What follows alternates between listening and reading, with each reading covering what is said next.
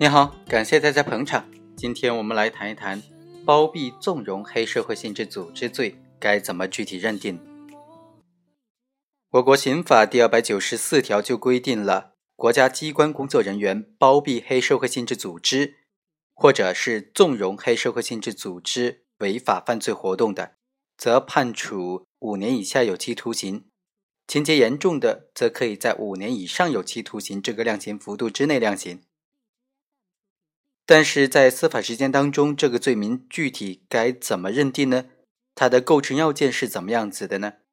今天我们就来探讨探讨这个问题。通过具体的案例来分析的话，可以对这个条文的理解更加的透彻。检察院指控，自从一九九九年开始，龙某就组织了一个黑社会性质组织，进行各种违法犯罪活动。而在公安部门的陈某和张某是。多年来都担任龙某的直接领导人员，他明知龙某有参与故意伤害等等各种违法犯罪行为，明知他的这个手下下面还有很多马仔，并且有开设赌场、收取保护费、打架斗殴等等各种违法犯罪行为，却依然不履行他的法定职责，甚至作假证来包庇纵容这个黑社会性质组织的发展壮大，导致多年以来。这个黑社会性质组织严重的破坏了当地的经济和社会生活秩序。一审法院经过审理就认为，陈某和张某对于这个黑社会性质组织及他的首领龙某实施的这些违法犯罪行为进行了包庇，其行为已经构成了包庇黑社会性质组织罪。包庇黑社会性质组织罪，它的包庇该怎么理解呢？最高人民法院在关于审理黑社会性质组织犯罪的案件具体应用法律若干问题的解释当中，就做了一个非常明确的规定，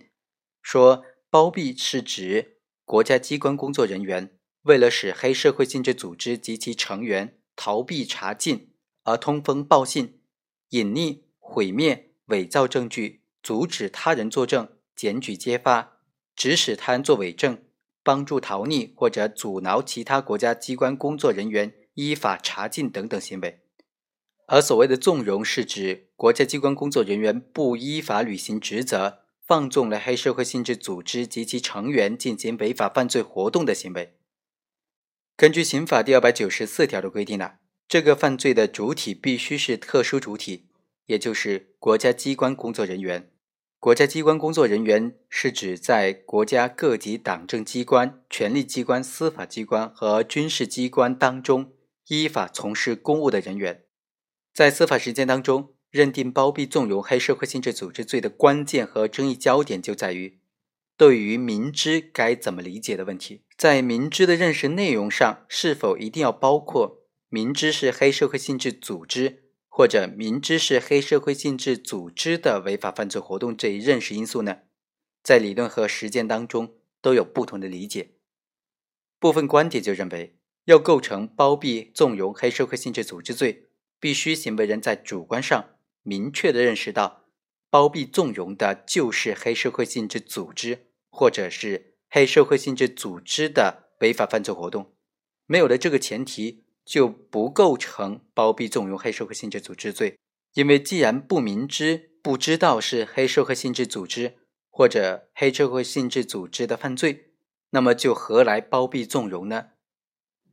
当然，也有部分观点认为，对于明知的内容，应当做一个宽泛的解释，不需要明知是黑社会性质组织及其活动，只要行为人知道包庇纵容的是违法犯罪活动就可以了。一旦这个犯罪组织被定性为黑社会性质组织，那么包庇纵容的人就构成包庇纵容黑社会性质组织罪。从目前的司法实践来看呢，黑社会性质组织一般在短时间内是难以形成的。普通的犯罪集团、恶势力的犯罪团伙向黑社会性质组织发展的过程呢，是一个渐进的过程，没有明显的性质转变的节点。某些黑社会性质组织为了增强隐蔽性，还会通过开办公司、企业等等合法的方式以商养黑。而且，某些黑社会性质组织的领导者、组织者还有特殊的身份，以此作为掩护，比如说是国家工作人员、国家机关工作人员、人大代表、政协委员等等。所以，司法机关认定一个犯罪集团是否构成以及何时形成黑社会性质组织呢？是需要结合案件的具体情况来综合认定的。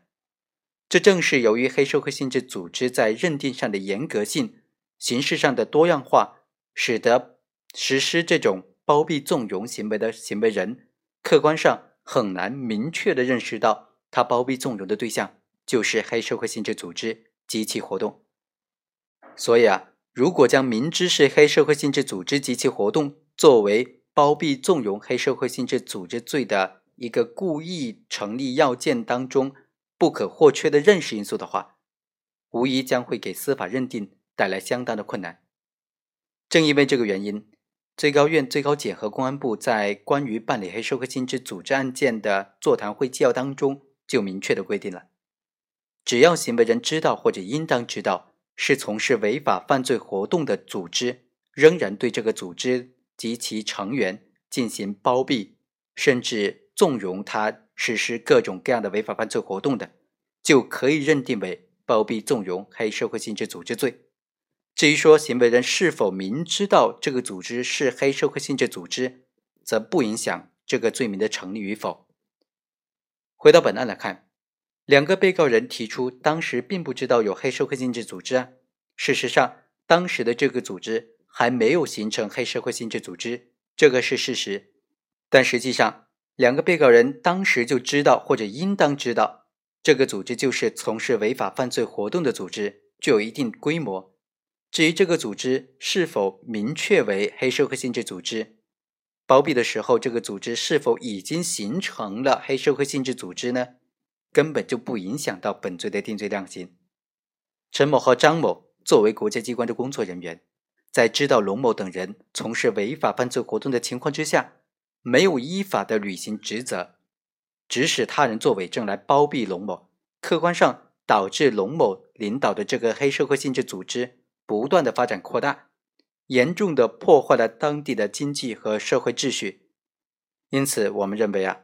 法院的认定是正确的。无论本案涉案的黑社会性质组织是什么时候成立的，它的规模究竟有多大等等，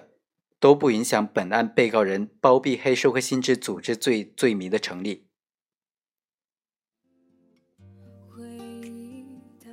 以上就是本期的全部内容，我们下期再会。缘分还没，到尽头。